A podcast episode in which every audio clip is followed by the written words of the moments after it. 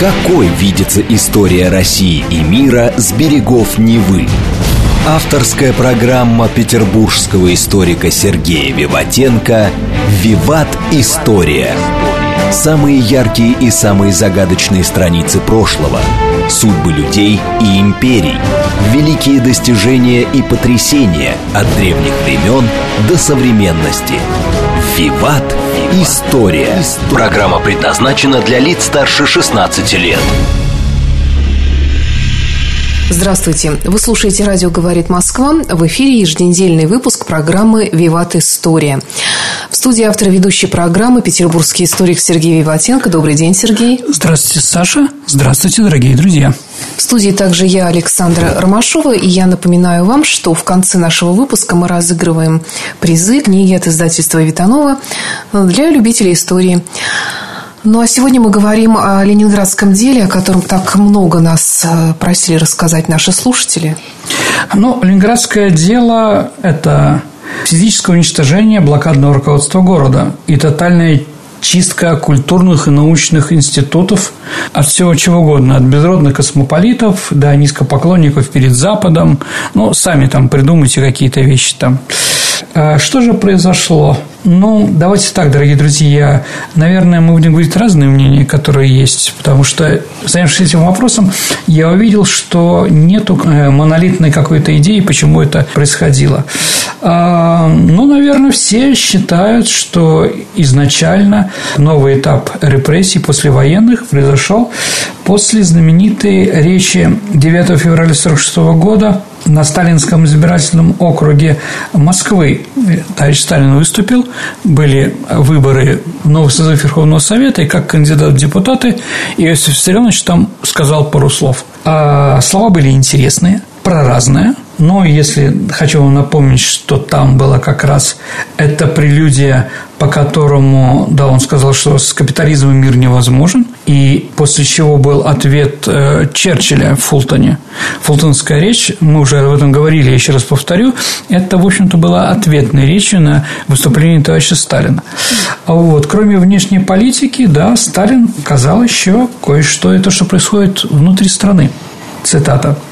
Говорят, что победителей не судят, что их не следует критиковать, не следует проверять. Это неверно. Победителей можно и нужно судить. Можно и нужно критиковать и проверять. Это полезно не только для дела, но и для самих победителей. Меньше будет зазнайства, будет больше скромности – я считаю, что избирательная кампания есть суд избирателей над коммунистической партией, как над партией правящей. Результаты же выборов будут означать приговор избирателей. Немного стоила бы коммунистическая партия нашей страны, если бы она боялась критики, проверки. Коммунистическая партия готова принять приговор избирателей. Конец цитаты. То есть это было сказано, ну, меньше года, как закончилась Великая Отечественная война, и четыре месяца, как закончилась Вторая мировая война. Ну, наверное, Сталину и режиму надо было показать, кто им хозяин. Я думаю, что здесь все с этим согласны. Но мы тут говорим про все репрессии, которые были послевоенные, да? Почему Ленинград? Почему наш город был выбран для этого? Саша, как вы думаете? Я помню, что когда ты говорил, что Сталин не любил Ленинград. Да, Сталин не любил Ленинград, потому что Ленинград был символом оппозиции, э, символом всегда противостояния своего мнения, фиги в кармане и так далее и тому подобное. Э, в Ленинграде 1 декабря 1934 года произошла трагедия, был убит Киров. Да, Ленинград ассоциируется для товарища Сталина, кроме этой трагедии, еще Зиновьевым, который руководил Ленинградом и был одним из главных врагов Иосифа Виссарионовича, да? Ну и Октябрьская революция здесь происходила, в которой он играл, конечно, крупную роль, но не главную. Ну и к тому же бывшая столица. Ну, да, да, да. В общем-то, противостояние между Москвой и Ленинградом, наверное, тоже было в ленинградском деле. А и Сталин последний раз был в нашем городе 2 декабря 1934 года, то есть он приехал на похороны Кирову. Ну, хоронили, конечно, Кирова в Москве. Но он приехал разобраться, посмотреть, поговорить с Николаевым и с другими, да. Ну, в общем, для него, в общем-то, наш город был не главным. Но еще такой момент, еще раз, он спорный, дорогие друзья, а, но все-таки Великая Отечественная война, победа Великой Отечественной ассоциируется с 10 сталинскими ударами, со Сталинградской битвой и так далее, а блокада Ленинграда не ассоциируется никак с этими победами. Наоборот, можно задать вопрос, почему люди в нашем городе столько времени страдали? Почему не было решено, этот вопрос? В общем, да, действительно, Сталин город не любил. После войны в руководстве СССР появились новые особые управленцы. Ну, понятно, что война выдвинула новый, э, новую волну руководителей, которые во время войны показали себя очень хорошо. А было много выходцев из Ленинграда. Они были призваны в Москву и в регионы для восстановления народного хозяйства. Люди, Саша, закаленные блокады, с опытом организации, там, не знаю, народного ополчения – эвакуации, эвакуации предприятий населения, предотвращение эпидемии, там, ну и многих других навыков, которые они получили в войну, да, вот, наверное, лидером всех этих, ну, самый такой главным человеком, который считался, да, вот из этой волны, был как раз Кузнецов. Он был представителем нашего города, а он стал секретарем ЦК ВКПБ. Притом он был ответственный, Саша, поставлен Сталином за МГБ и МВД, за контролем, что, понятно, не понравилось Лаврентию Павловичу Берии, да, но и другим товарищам, да. И война научила эту генерацию начальников быть самостоятельными, потому что надо принимать какие-то решения срочно – а не ждать, пока там кто-то утвердит, как это было, да? Наверное, Сталин почувствовал, что они стать угрозой режиму. Возможно, какие-то сообщения еще приходили с, с разных регионов. Возможно, еще, конечно, а различные группировки старых большевиков тоже там показывали свою фигу. Итак, какие же три версии этого дела? Вообще, что у нас наша историография э, считает, или общество мемориал, там, или еще кто-то?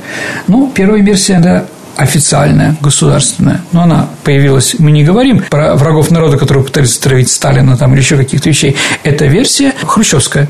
Итак, официальная версия была сформулирована еще в 1954 году, когда в 1954 году был реабилитирован Вознесенский, Кузнецов и другие осужденные по Ленинградскому делу. А вот она тоже претерпевала какую-то эволюцию. Если в 1954 году главными виновниками уничтожения Вознесенского и Кузнецова были сделаны сотрудники госбезопасности, что было понятно, расстрелянный к тому времени бывший министр госбезопасности Абакумов, ну и, конечно, Лаврентий Павлович Берия – все на Берию сваливали, если вы помните, да, то после 1957 года, когда Хрущев отстранил от власти других сталинистов или тех людей, которые были у власти при Сталине, Молотова, Маленкова, Кагановича, версия немножко изменилась, да, а теперь главными создателями городского дела стали Берия и Маленков – которые боялись усиления позиции Вознесенского и Кузнецова и поэтому раздули до масштаба государственного преступления следующий факт. Какие же факты значит, опиралось следствие? Ну, мы их еще раз рассмотрим с вами. Так вот немножко, да? Что первое, что в январе 49 года в Ленинграде провели Всероссийскую оптовую ярмарку с участием торговых организаций союзных республик, придав ей тем самым союзный статус и не поставив известность Москву. В общем-то, это ерунда, но для вертикали власти, что ли, которая в то время была, конечно, это было серьезно. А второе, что первый секретарь обкома партии Попков скрыл факты голосования, которые были во время выбора партийного руководства. Там была фальсификация определенная. Тоже поговорим. И третье, то, что Попков в 1948 году, это правда, в одном из речей предложил Вознесенскому и, и Кузнецову да, взять шефство над Ленинградом. Да, был председателем Госплана. И организовать в Ленинграде враждебную антипартийную группу, ставящую своей целью оторвать партийную организацию Ленинграда от Москвы и СССР, сделать Ленинград столицей РСФСР и организовать коммунистическую партию России. Ну, я думаю, что сейчас говорю, ничего такого нового не знаю. Вторая версия, она исходила в первую очередь из тех, кто уцелел по Ленинградскому делу то есть из тех людей, которые проходили через пытки, через издевательства, через допросы и прочее. Им задавали вопросы, что их интересовало в первую очередь. Ну, понятно, называть там Кузнецова немецким шпионом смешно в блокадном Ленинграде, понимаете, да?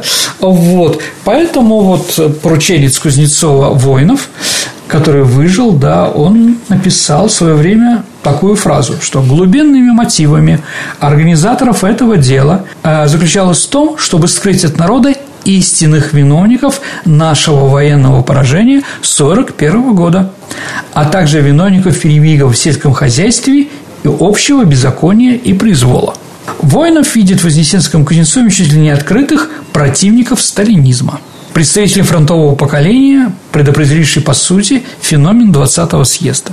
Но я не буду говорить свое мнение про это. И третья версия – некоторые историки национал-патриотического направления – ну, такие как Олег Платонов, да, они считают Вознесенского Кузнецова лидерами русской партии в сталинском окружении – что на самом деле, по их мнению, Ленинградское дело было русским делом, поскольку посредством его была разгромлена большая часть новых русских кадров, прошедших после войны на замену старых еврейских космополитических функционеров.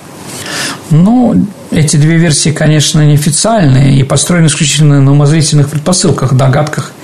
Между тем, Ленинградское дело до конца никогда не будет распутано, Саша, еще только потому, что по приказу Маленкова, пока он был у власти, а он имеет прямое отношение, он туда приезжал для разгрома парторганизации, большая часть материалов по нему была уничтожена.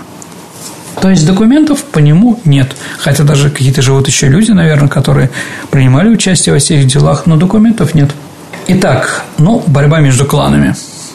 Ну, наверное, тоже это ситуация, с одной стороны, Жданов, а с другой стороны, Маленков, Хрущев и Берия.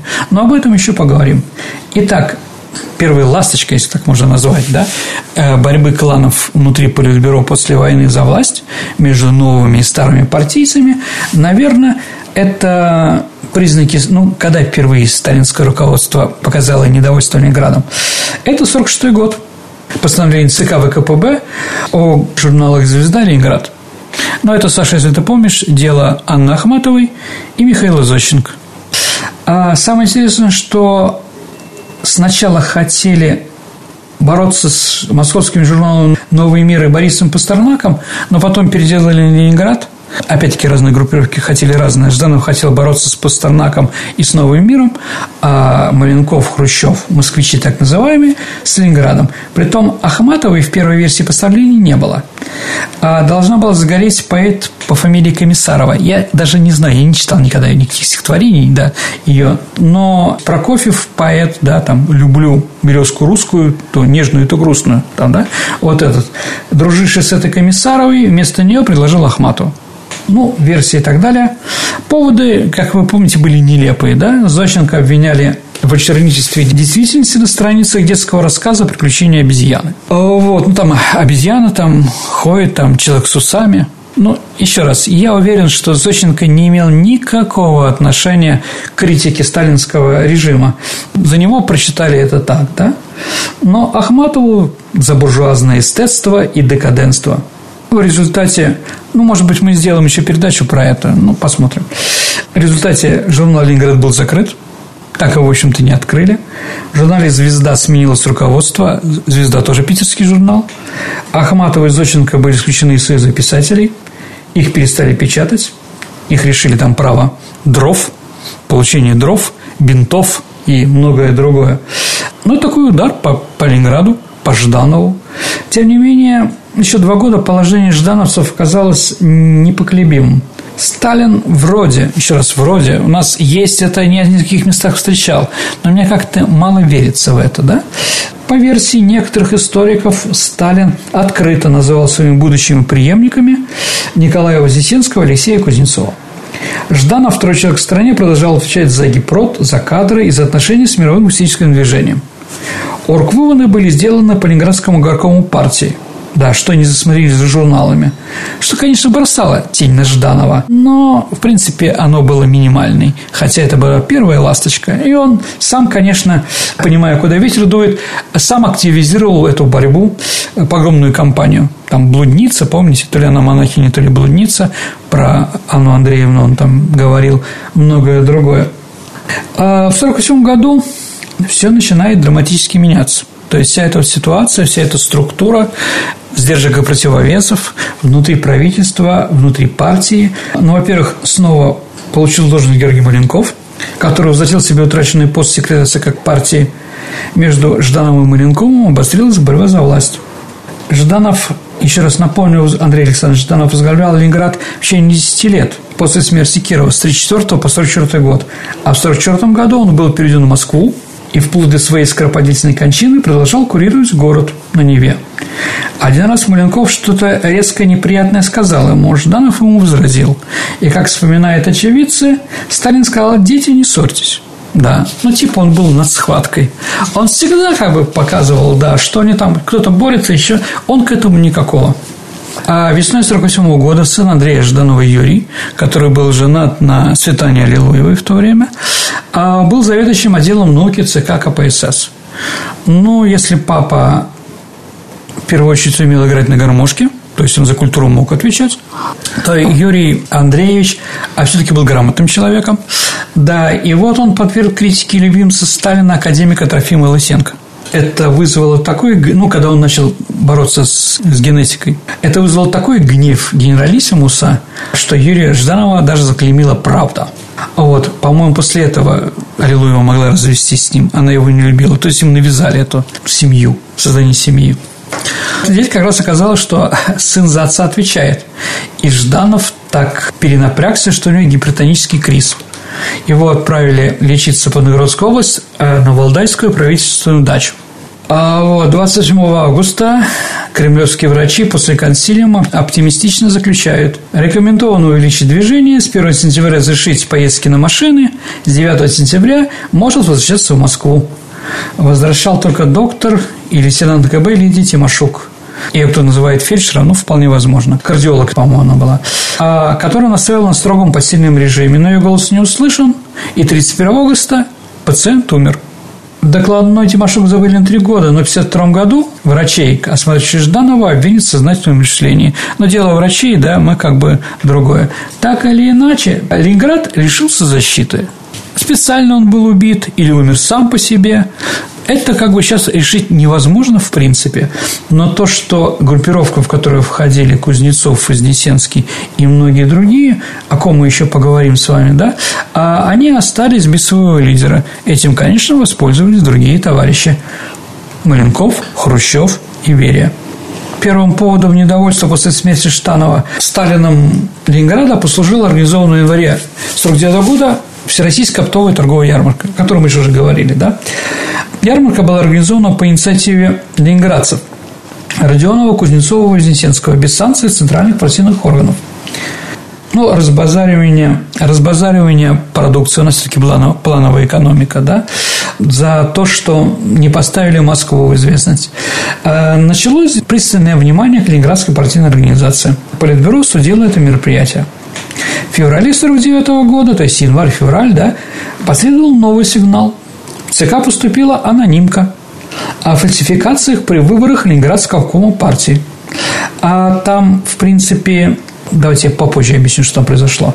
Сталин решил, что после этого э, анонимки, что пора ликвидировать ленинградскую группу.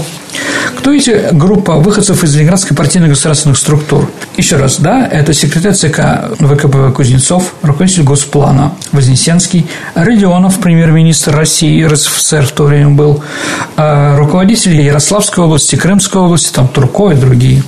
А что же произошло? На Ленинградской партийной конференции – Попков, Бадаев и Капустин, Лазутин, четыре главных представителя партийной государственной власти в нашем городе, получили по несколько голосов против. Ну, я не помню общих цифр, но вроде там 500 было за, а у кого 4, у кого 3 против. И руководитель счетной комиссии Тихонов посчитал, что не надо, мол, надо показать монолитность, консолидированность членов партии, с одной стороны, а с другой стороны, не надо, чтобы Попков, Бадаев, Капустин, Лазутин чувствовали себя не очень уверенно. И поэтому он объявил, что за них проголосовали единогласно, что было не так. Письмо было написано, Сразу приехала комиссия в Ленинград. Маленков снял всю местную партийную верхушку. В тот момент, да, на объединенном заседании бюро Ленинградского обкома и горкома партии обвинил Попкова и его товарищей в антипартийной групповщении и противоставлении Ленинградской партиизации Центральному комитету, а также попытку создания Компартии России. Я не знаю, откуда он вытащил про создание Коммунистической партии России, может быть, они и говорили. Потому что люди после войны как бы, ну, не то, что перестали бояться, но немножко, скажем так, посчитали, что теперь легче и прочее. Но их подслушивали, Ну, там гостиницы, там Москва, там были послушаны условия. А многие генералы, там Гордов или маршал Кулик были репрессированы, потому что в пьяном виде они много говорили того, что не надо. Видимо, возможно, эти люди тоже что-то сказали про Ленинградскую партийную организацию. Так или иначе, они были все сняты. 15 февраля 1949 года на заседании Политбюро был поставлен вопрос о мультипартийной группе. За февраль-март 49 года с всех занимаемых постов были сняты члены группы. Еще раз Вознесенский, Кузнецов, Родионов, Попов и другие. Последовало отстранение от работы их, а затем исключение следов ВКПБ. Потом стали снимать руководителей согласно в партийной иерархии. То есть, кроме Ленинградского дела, были еще, например, Смольнинское дело, дело Смольнинского районного комитета, ну и другие, да. 22 февраля состоялся пленум городского обкома партии, и руководителями партийной организации нашего города избран Андрианов, не местный, а также Фрол Козлов. Ну, имя и фамилия Фрол Козлов говорит, что вряд ли они коренные петербуржцы – скажем так. Да, ну, естественно, они с собой привезли проверенных людей, и руководство партии немножко изменилось. Блокадников там практически не было, да? А партбилетов и постов затем лишились также все профсоюзные и военно-начальники. И их место, как правило, занимали ставники из других областей. Громили комсомольские, даже пионерских вожаков. То есть, у нас пионерская организация, ну, Саша, вы, может, не помните, а я скажу. Моя бабушка, ну, вообще, в принципе, да, она одна из первых пионерок Ленинграда. В 1972 году было 50 лет пионерии, и был большой парад на Дворцовой площади и прочее. Так вот, главным пионером нашего города, который принимал этот парад, была Валентина Ивановна Матвиенко. Пионеры тоже были, ну, структура комсомольской организации, но это тоже были определенные, да, ну, Понятно, партийные это будущие да, да, да. комсомольцы, будущие ну, коммунисты. Их тоже руководство было, структура угу. определенная, да. Все редакторы газет, все руководители вузов, все, дорогие друзья, ректора вузов были сняты в Петербурге ну, я не знаю, там, это тотальная чистка интеллигенции. Ну, кого в это время сняли, да, которых, ну, там, наверное, знаем, да? Николай Акимов, да, выгнали из театра комедии, из театрального института великого педагога Бориса Зона. Леонид Якобсон был объявлен космополит в балете. Да, театр Якобсона и его хореографию мы знаем прекрасно. Да. Из фильма убрали Леонида Трауберга. А вот, а физики Абрам Йофф писали, роль его является ролью безродного космополита, который направлял значительную часть того, что давалось ему в руки советским народом, не в пользу советского народа. Выгнали академика Леона Арбели. А Эрмитаж лишился Иосифа Арбели. Вновь были арестованы Николай Пунин, муж Анны Ахматовой, и Лев Гумилев. Как Лев Гумилев шутил, да, я сидел сначала за папу, а потом за маму. Филфак ЛГУ был прочесан, исторический факультет, да, я не знаю, там, да, Мавроди, например, был снят, знаменитый ученый, да, экономический факультет, ну, не знаю, может быть, это и шутка, у нас был преподаватель, когда я был студентом с истории КПСС, так вот, говорили, что у нас на истфаке только три человека были не репрессированы, и он был свидетелем во всех делах. Не потому, что он плохой, а вот оставили троих, да. Но не значит, что всех сажали. Чистили всех кого-то куда не отправляли, да. Ну, пострадал, конечно, музей обороны Ленинграда. Директор был Раков, осужден на 10 лет, как написано, за выпячивание ленинградских руководителей блокадного Ленинграда. А какие там были еще руководители? Так как их портретов в экспозиции музея оказалось больше, чем портретов Сталина. Они посчитали. Вот. Недостаточно изображение роли ЦК партии в спасении осажденного города. А кроме того, в музее, посвященном Великой Отечественной войне, были обнаружены оружие и порох. Ну, понятно, да? В каком виде там было оружие и порох, да? Сам музей закрыли по свету указания ЦК. Экспонаты были переданы в другие музеи, а большую часть даже уничтожили. Ну, такая ситуация. На смену ошельмованных пришли, как правило, те, кто шельмовал. А обвинительное заключение составлено на основе показаний, добытых следователями отредактированным Сталином, а, гласило, что Кузнецов, Попков, Вознесенский, Капустин, Лазутин, Родионов, Турко, Закшевская Михеев а, были признаны виновными в том, что, объединившись в 1938 году в антисоветскую группу, то еще до войны, проводили подрывную деятельность в партии, направленную на отрыв Ленинградской парторганизации от ЦК ВКПБ с целью превратить ее в опору для борьбы с партией и ее ЦК. Для этого пытались возбудить недовольство среди коммунистов Ленинграда, распространяли клеветнические утверждения, высказывали изменческие замыслы, а также разбазаривали государственные средства. Вы слушаете программу «Виват История». Я предлагаю прерваться на несколько минут. Какой видится история России и мира с берегов Невы? Авторская программа петербургского историка Сергея Виватенко «Виват. История». История. Вы слушаете «Радио говорит Москва». В эфире программа «Виват История». У микрофона Александра Ромашова и автор ведущей программы Сергей Виватенко, с которым мы сегодня говорим о ленинградском деле. Итак, Сталин насчет Кузнецова собственноручно вписал в текст обвинительного заключения фразу своей рукой о том, что он обманным путем пробрался в ЦК ВКПБ. Повсюду насажал своих людей от Белоруссии до Дальнего Востока, от севера до Крыма.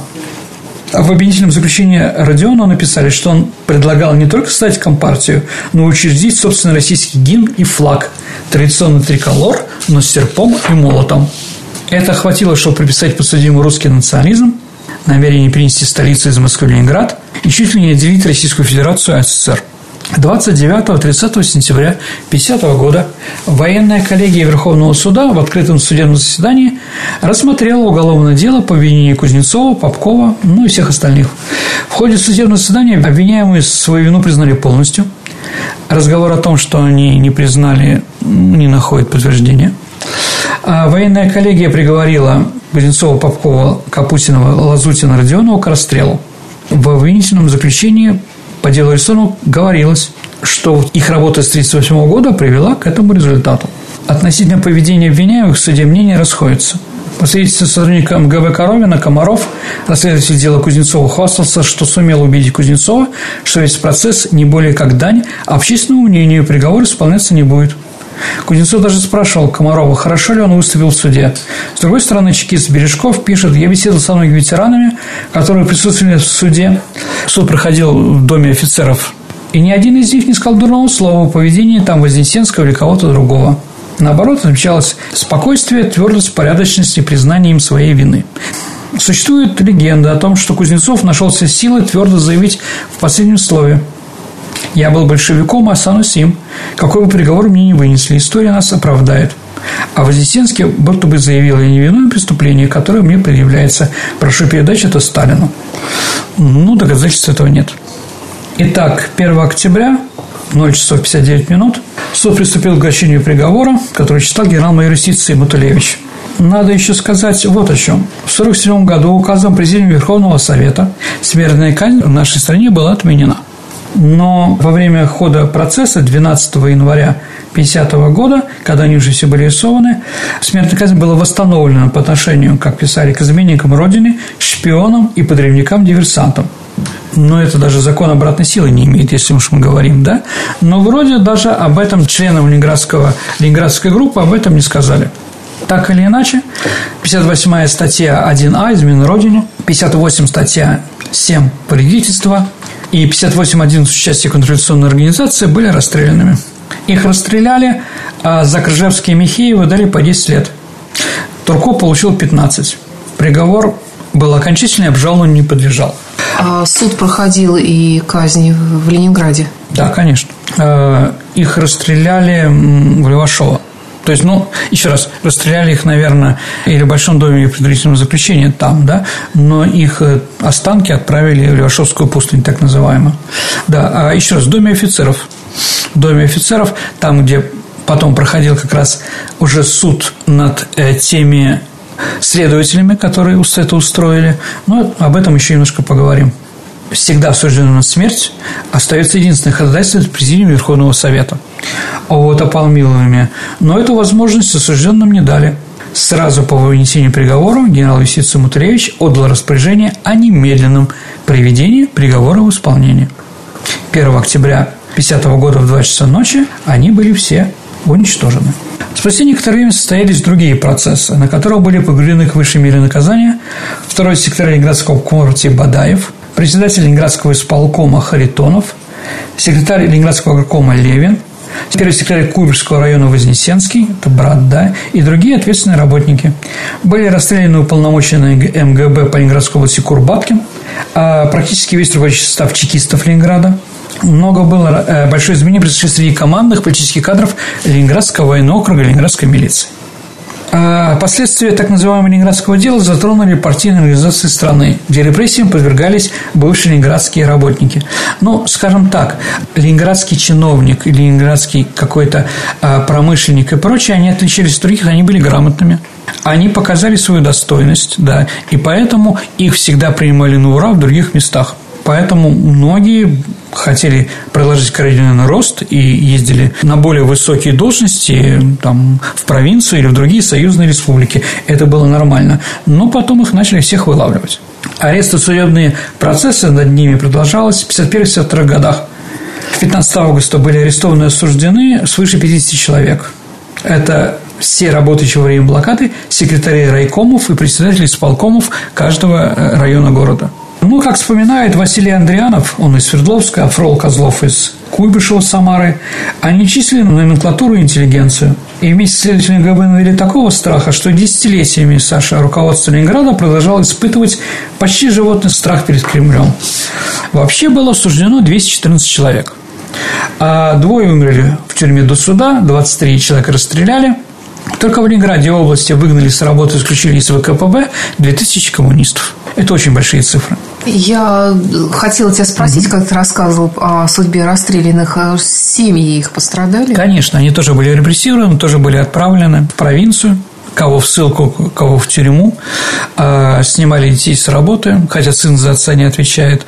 Еще раз, это было полное выкорчевывание всех, кто имел какого-то отношения к блокадной, руководству блокадного города. Что самое интересное, дорогие друзья, если в 30-е годы мы еще слышали там про открытые процессы, про то, как выступали, ну, понятно, что они все были постановочные, да, писали в газетах там, какая-то э, на производстве там смерть собакам там и так далее и тому подобное. Джамбол Джабаев писал свои там великие в кавычках стихи, баллады о наркоме Ежове там, да, вот, и прочее, прочее, прочее. А про ленинградское дело официальных сообщений в прессе практически не было. Поэтому длительное время подробности суда оставались еще неизвестны. Почему еще все это так было сделано? Ну, видимо, скажем так, Сталин перешел к новой тактике чтобы поменьше этого знали. Ну, еще раз, противостояние партии, там организовать коммунистическую партию, ну, это голословная вещь понимаете, там, они не травили Ленина или Горького там, или еще что-то. Ну, такие вещи, при том после войны, во время отмены смертной казни были просто смешные. Да и народ, наверное, тоже бы, может быть, и не поверил. Хотя, кто знать. Сталин вообще уже сделал такую генерацию народа, которая верила в то, что он говорит. Когда было дело врачей, в нашем городе в медицинский практически не было, не было конкурса. Все боялись. Людям было плохо, никто не вызывал 03. В аптеки не ходили, потому что многие верили, что они травители, что они убийцы и так далее и тому подобное. Страшное время, да, вот новая генерация, да, эти люди, которые родились после революции. Они, кроме Сталина, никого больше руководителей не знали. Ну вот он вылепил что-то. Как показывают сохранившиеся документы, вот генерал Судоплатов, что писал в своих воспоминаниях, да, дело было сфабриковано, и вызвано было оно непрекращающей борьбой среди помощников Сталина. Мотивы, заставшие Маленкова, Берия и Хрущева уничтожить ленинградскую группу, были ясны. Усилить свою власть. Они боялись, что молодая ленинградская команда придет на смену Сталину. И тогда и политический конец. Политбюро в полном составе, включая Сталина, Маленкова, Хрущева и Берия, единогласно приняли решение, обязывающее Абакумова арестовать судить Ленинградскую группу. И чтобы не писали школьных учебников, пишет Судоплатов, по истории партии, и чтобы не писал Хрущев в своих воспоминаниях, инициатором было дело не Абакумов. Действительно, его подчиненные сфабриковали его дело, но Абакумов действовал в соответствии с полученным приказом. Но еще что у нас мало говорится. Почти ничего до сих пор не сказано о том, что лично Никита Сергеевич Хрущев был участником и творцом тех самых событий. Ведь он четырежды воспользовался ленинградским делом в своих интересах. Сначала устранил ленинградцев как возможных соперников борьбы за власть. Затем э, обосновал ленинградским делом уничтожение Берии. Затем на 20-м съезде развенчал культ личности Сталина, опираясь на ленинградское дело, да, и в 1957 году выгнал своих высших подельников Молотова, Ленкова и прочее. И поскольку они прекрасно все знали о причастности Хрущева к возникновению дела, а он дал возможность главному создателю Маленкову взамен на молчание полностью уйти от ответственности. Ленинградское дело, Саша, стало одним из, наверное, актов массовых репрессий после окончания Великой Отечественной войны, и самому городу было предназначено с тех пор удел города с областной судьбой. 30 апреля 1954 года то есть через два года после их событий Верховный суд СССР полностью реабилитировал проходящих по делу, но тогда были названы лишь некоторые непосредственные исполнители сфабрикованного дела. Тяжелое обвинение с Ленинградской партийной организации было снято. 30 апреля еще раз полностью реабилитировал обвиняемых. Но только в 1988 году Кузнецов и Вознесенский были восстановлены в партии посмертно. Начальник следственной части по особо важным делам генерал-майор Леонов, его заместитель полковник Лихачев и Комаров, которые вели дело, а военная коллегия Верховного суда признала их виновными и поговорила в высшей мере наказания. То есть Ленинградское дело единственное, дорогие друзья, по которому были расстреляны практически все следователи после проведения этих самых мероприятий. Тоже интересно. Суд проходил с большой шумихой в том же самом Ленинградском доме офицеров. На том же месте. Очень странным является тот факт, что до сих пор документы Ленинградского дела опубликованы лишь частично. Комиссия по реабилитации под руководством небезызвестного члена Политбюро Яковлева, тем не менее, не решилась обнародовать доводы обвинения, указав только, что здесь МГБ осуществила фабрикацию ряда материалов. Точка. Без предъявления стенограмм заседания, конечно, нельзя опираться на мнение столь звездной личности, как Яковлев. Между тем, ко всем стенограммам судебного заседания до сих пор нет свободного доступа для знакомления с ними. Ленинград, Петербург пережил немало трагических событий, но Ленинградское дело 49-53 годов поражает масштабом и, Саша, бессмысленностью уничтожения людей – и это в послевоенные годы, когда подвиг Ленинграда, мужество и героизм его жителей, перенесших блокаду, были предметом особой гордости. В принципе, всегда, Саша, когда ты едешь там в Беларусь или куда-то, если когда ты говоришь из Петербурга, отношение другое, наверное, да, из Ленинграда, особенно старшего поколения, да, если нам скажешь из Москвы или еще откуда-то. И это не случайно, конечно. Несмотря на целый ряд исследований по ленинградскому делу, ну, Кутузова, например, знаменитая, остается еще много белых пятен. Нет однозначного ответа на вопрос о причинах возникновения Ленинградского дела, о мотивах, побудивших Сталина обратить механизм репрессий против людей, которые недавно доказали свою преданность Родине и ему лично, и внесли существенный вклад в победу Великой Отечественной войны. Ленинградское дело было прелюдией, готовящей Сталину новой большой чистки в партии и стране. Вслед за ними появилось дело сионистского, там сионистское дело, мингрельское дело, языкознание, генетика и многое другое. Ну, затем, конечно, вишенка на торте, извините за такое выражение, дело врачей. Да, можно сказать, что Сталин не любил кланы. Групповщину Сталин всегда боялся и боролся с ней со всей жестокостью, потому что он помнил 20-е годы фракции, когда все это боревало против него. Ну, а Ленинградцев, конечно, объединяла не только неформальная вертикальная структура во главе с Ждановым, но и также блокада Ленинграда, какие-то другие вещи. Ну, вот такая вот история. Сергей, у меня такой вопрос. Э, всегда ли Ленинград был, при всех ли правлениях, он оставался таким вот центром оппозиции, как ты сказал в начале программы? Давайте так. Э, когда он был столицей, никакой оппозиции не был. Но в советское время, в советское время, конечно, он для всех вождей, всех, всего руководства, которое было, всегда больным зубом. Потому что здесь все-таки было много грамотных людей, которых обмануть сложно – разными вещами. Здесь любят четкость, правду, да, а когда ты начинаешь там лавировать какими-то красивыми словами, да, то, конечно, для Ленинграда это просто невозможно. Да, Ленинград всегда был, в общем-то, оппозицией. Всегда культура Ленинграда отличалась от культуры Москвы ну, не только бытовая, но имеется в виду в литературе разные стили. Нельзя, вот сейчас фильм прошел, хороший телесериал, да, про Вознесенского, э, Рождественского и Евтушенко, и Беллу Ахмадулину, ну, про 60 годов, и Василия Аксенова, да, они все москвичи. Но, честное слово, Иосиф Бродский и все остальные, кто у нас здесь были в Питере, да, э, наши писатели и поэты, они были совершенно другие. Тот же самый Довлатов. У них был другой взгляд. И если москвичи себе позволяли еще как-то сотрудничать с властью, да, то в Санкт-Петербурге такого не было никогда. Еще такой вопрос, угу. а что за термин «безродный космополит»?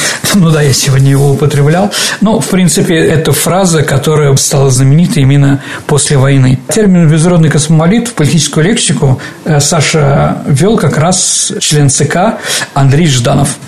Он отвечал за идеологию государства. А в 1948 году в одной из речей он заклеймил писателей и ученых, которые называли себя гражданами мира – ну, это я расскажу откуда. Академик Лысенко, да, который боролся с генетиками, утверждал, что существует коммунистическая, то есть советская наука, а есть буржуазная, то есть зарубежная. Ему в ответ генетики говорят, ученые, академики, наука может быть только единой, и человек, который занимается, является гражданином мира. И Жданов обозвал таких ученых космополитами и добавил после этого к ним уже других всех представителей интеллигенции. Но безродный космополит сейчас, наверное, это люди не титульной национальности, из культуры, которые пытаются что-то критиковать, не похоже на других деятелей литературы, искусства или кинематографа. Ну а теперь мы переходим к нашей постоянной рубрике «Ответы на ваши исторические вопросы», которые, я напомню, вы можете нам отправлять по электронному адресу радио Виват собака Mail.ru либо оставлять в нашей группе ВКонтакте. Прямо там есть форма для того, чтобы вы могли задать вопрос, либо в личном сообщении Сергея Виватенко, либо мне, Александре Ромашовой. Я все вопросы стараюсь собирать и использовать их в программе. Вопрос от Игоря Макеева. Расскажите, пожалуйста, про так называемые люфтбрюки в Западном Берлине. Еще бы хотелось узнать побольше про терроризм левых в Западной Германии в 70-е годы. Ну, давайте так. Сначала про воздушный мост, так называемый. А, после того, как закончилась война, страны-победители, четыре страны поделили Германию на четыре сектора. Также было поделено и Берлин на четыре сектора. Это исторически было с взятия еще Парижа в 1814 году, когда страны-победители поделили не только страну, но и победили и столицу.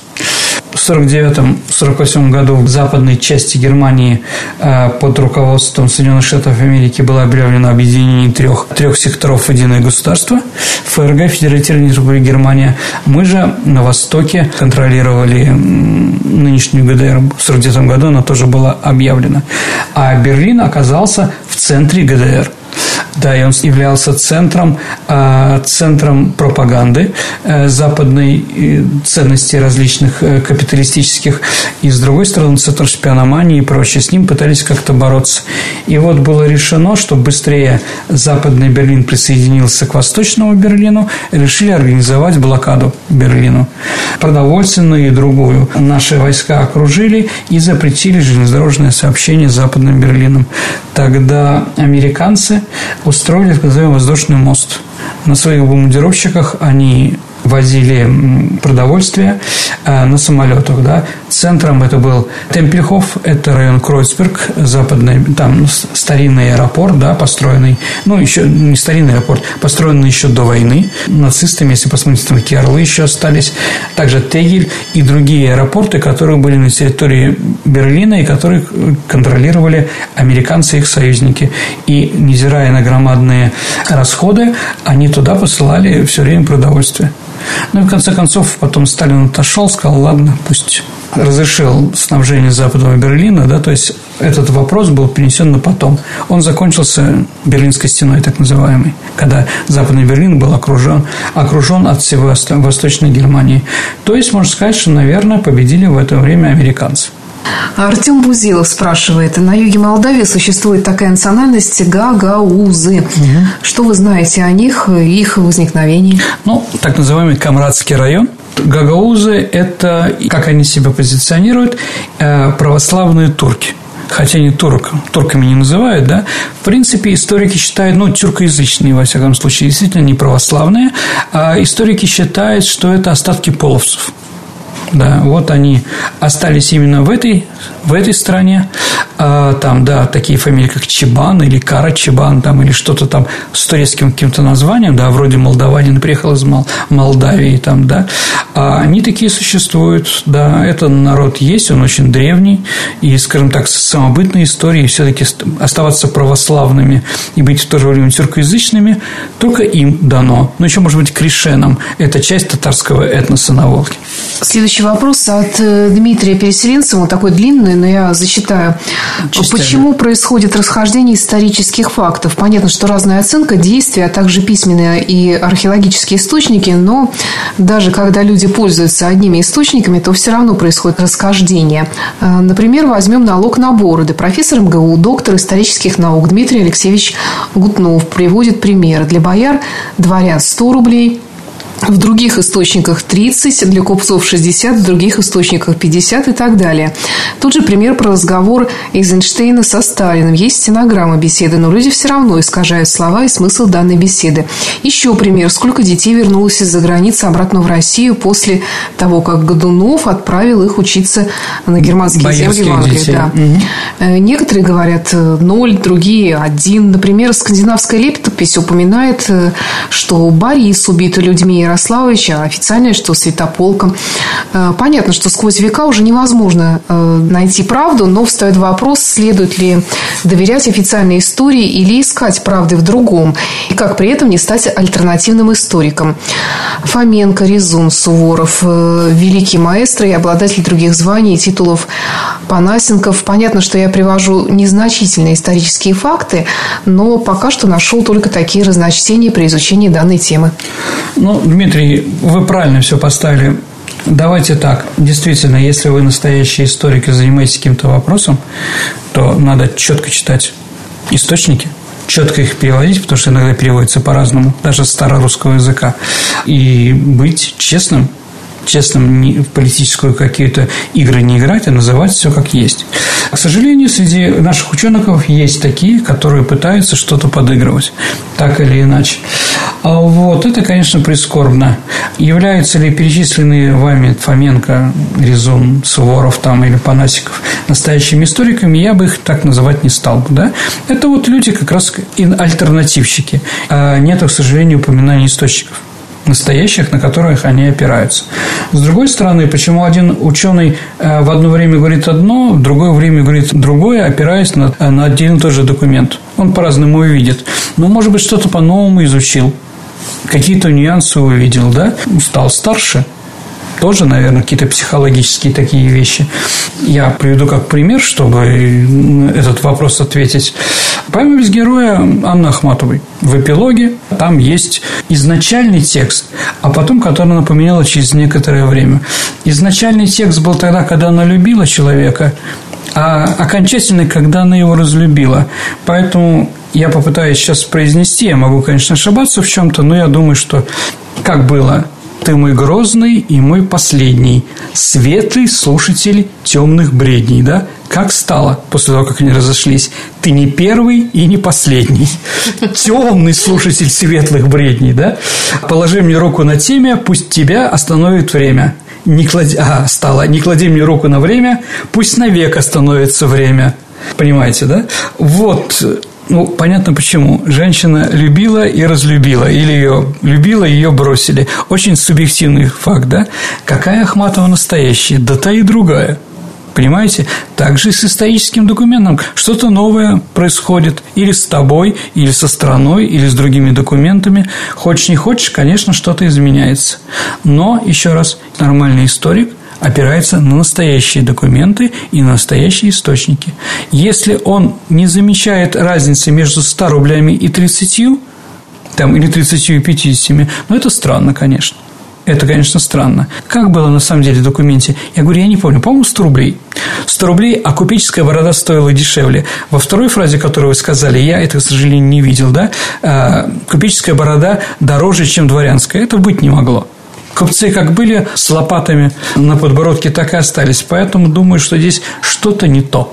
Что-то не то. Но я как бы не специалист по бородам. Сам бороду я люблю и ношу, но вот до такой Даже степени. программа была про бороды. Да, была. Была. А говоришь, не специалист. Ну, хорошо.